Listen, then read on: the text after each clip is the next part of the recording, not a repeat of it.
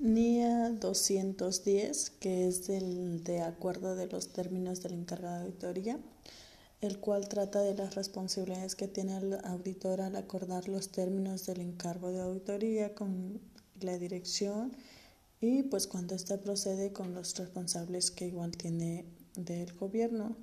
Entró en vigor en, a partir del 15 de diciembre de 2009. Su objetivo del auditor es eh, aceptar o continuar con el encargo de auditoría, como también la confirmación de que si existe una comprensión común por parte del auditor y de la dirección. Y tiene como condiciones previas la auditoría, primero que si es aceptable el marco conceptual que va a utilizar, confirmación de la dirección, conforme a eso va la preparación de los estados financieros. Luego, si el control interno de la dirección considera necesario para permitir la preparación de los estados financieros libres de incorrección material.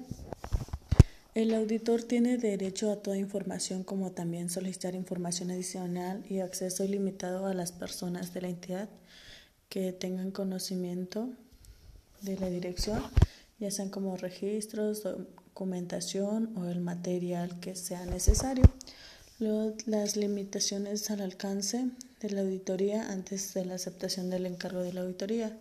Si los responsables de la entidad proponen alguna limitación, el auditor al auditor, el auditor no lo aceptará al menos que esté reglamentado las disposiciones legales. Los factores que afectan la aceptación del encargo de la auditoría, si no les dan las condiciones previas, la auditoría, el auditor lo discutirá, discutirá con la dirección. Si el auditor determina que los marcos de información financiera prescrito por las disposiciones legales y el auditor determinará que el marco de información financiera prescrito por las disposiciones legales, si esto continúa. Y luego el acuerdo incluirá el objetivo, alcance, la responsabilidad del auditor, de la Dirección General, al igual que la identificación del marco financiero y pues una transferencia de la estructura y contenido.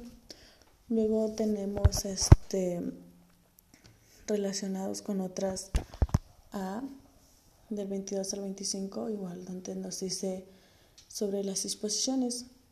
Luego que si las disposiciones reglamentarias prescriben de forma suficiente detallada los términos del encargo de auditoría, se mantiene.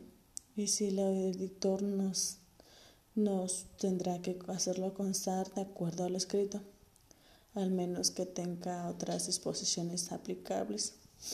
Y las disposiciones legales reglamentarias pues, establecerán responsabilidades para las direcciones similares a las escritas que nos mencionamos que mencionamos anteriormente y el auditor podrá determinar cuáles disposiciones deberían incluir sus responsabilidades y qué juicio tiene y qué efectos, ya que tiene toda una relación con aquellas responsabilidades, ¿no?